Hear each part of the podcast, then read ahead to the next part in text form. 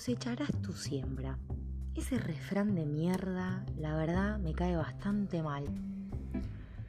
No lo digo ni de negativa, ni de ira, ni de nada, sino que es un refrán que siempre nos pone en el ojo de la responsabilidad enorme de replantearme qué tengo para dar, qué estoy haciendo mal para cosechar estas cosas feas. O no cosechar nada, básicamente. Durante mucho tiempo cargué con esas palabras que enjuiciaban completamente todas mis acciones, porque cada vez que sucedía algo que no estaba bueno en mi vida, eh, como fruto, como resultado, me echaba la culpa, básicamente porque era mi responsabilidad. O también esta cuestión de que uno crea su propia realidad. Y mirá, flaco, flaca, vos vivís con otros seres humanos. Y si bien existe la sincronicidad, hay algo que también se llama voluntad, libre albedrío y nada, decisiones, elecciones. Entonces pone un poco en tela de juicio esto de que uno cosecha lo que siembra. Porque yo no sembré mal. No toda la vida, obvio. En, en algunas situaciones sembré lo que tenía para dar en un lugar donde no correspondía y viceversa. Vamos a hacer un paréntesis. Siempre somos los malos en la historia de alguien. Siempre en algún punto de nuestra vida fuimos malas cosechas de otras vidas, de otros seres humanos. Lo que vengo a plantear acá es otra cosa. Yo agarro un cactus y lo meto en el medio de un pantano. O planto unas semillitas y nunca salen. Agarro el loto y lo llevo al desierto y me quedo cuidando uno y otro que nunca prosperan, porque, bueno, si alguien me puede mandar una foto de un cactus en un pantano, genial, saco esto del podcast y chao. Pero uno no es lo, lo que siembra, sino lo que uno es es lo que tiene para dar. Si sos una persona ambiciosa, tenés para dar ambición. Si sos celoso, vas a dar celos. Si sos generoso, vas a dar generosidad. Si sos bondad, bla, bla, bla. Entonces, me puse a pensar que quizás no es que uno cosecha lo que siembra, que si no lo que uno tiene para dar y el otro no está preparado para recibirlo porque su terreno no es apto para toda tu parafernaria.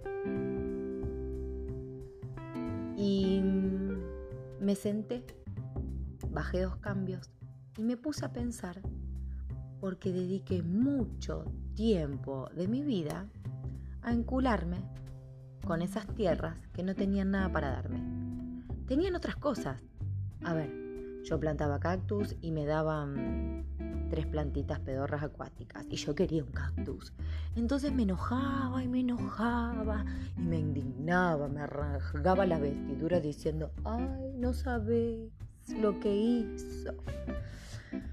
Me convertí en una vieja chota básicamente con eso porque me ponía en un punto de demanda que era una especie de cocún, viste, como que había rejuvenecido pero era vieja al mismo tiempo. Y me cansé, me cansé de mí en ese rol de demanda. Y me puse a replantearme qué tenía yo para sembrar, qué es lo que le estaba dando a ese entorno, entorno le hace cada individuo. ¿Y por qué yo perdía el tiempo con eso? Me hizo darme cuenta que básicamente había descuidado completamente a todas esas personas fértiles. Pero ¿qué clase de fértiles? Fértiles en base a lo que yo tenía para dar. No es por egoísmo, a ver, no, no, no, no, es por egoísmo decir, ay, porque lo que yo tengo para sembrar, no, es lo que yo tengo, que a lo mejor venís vos y vos tenés chauchas y yo no soy una tierra para tus chauchas o nada, Pensalo con cualquier planta, cualquier verdura. Básicamente era eso, sentirme frustrada, enojada e indignada, demandándole a un suelo algo que no era para mí. Me sentí bastante pelotuda, no te voy a mentir, porque nada, cuando te das cuenta de que sos como opresor oprimido, como dijo alguien hoy que leí por las redes, eh, es gracioso y es un poco triste. Nada, no voy a venir con esto tipo el estilo de rolón a desglosar, pero me parecía buena la idea de, rescatar esto de que, de que a veces está bueno frenar, dejar de invertir. Vieron que con todo este mambo la economía uno no, no, hay que comprar dólares. No, no, no hay que comprar dólares. Está viendo cómo invertir. Es momento de operaciones. No, no es momento de operaciones. Es momento de operaciones. No, no es momento de operaciones. Bueno, con la gente pasa igual.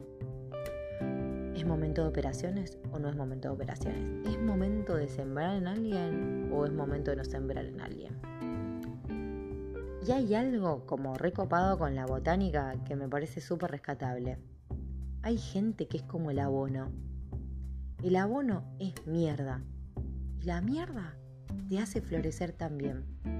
No quiere decir, vuelvo a repetir, todo es aplicable. Ley de espejo. Aplica a mí, aplica a vos, aplica al otro.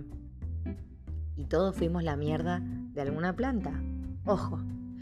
Pero está bueno saberse y saber ver el momento en que uno se convierte en una mierda o cuando el otro se convierte en la mierda de tu planta. Así que nada, deja la mierda ser para que cumpla su curso, que te haga crecer y que vos puedas mirar para atrás y decir, ay, qué mierda divina, mira todo lo que me ayudó. Porque entre el suelo incorrecto, el abono incorrecto, el momento incorrecto nos genera un no fruto. Y creo que eso no es lo que uno va buscando por la vida. Pero bueno, fluye, se da, y aprendemos. Así que está bueno plantearnos qué clase de suelo somos para las semillas que nos rodean y qué clase de semilla tengo para el suelo que me rodea. Muy rebuscado para un día de semana a la noche, puede ser. Pero la verdad que esta semana, entre los abonos, entre los suelos y entre las semillas, me tomé un descanso de huerta para replantearme qué carajo quiero ir a plantar. Así que te invito a que prepares tus semillas, a que rastrillees un poco el suelo y te des cuenta en dónde estás parada. Te mando un abrazo.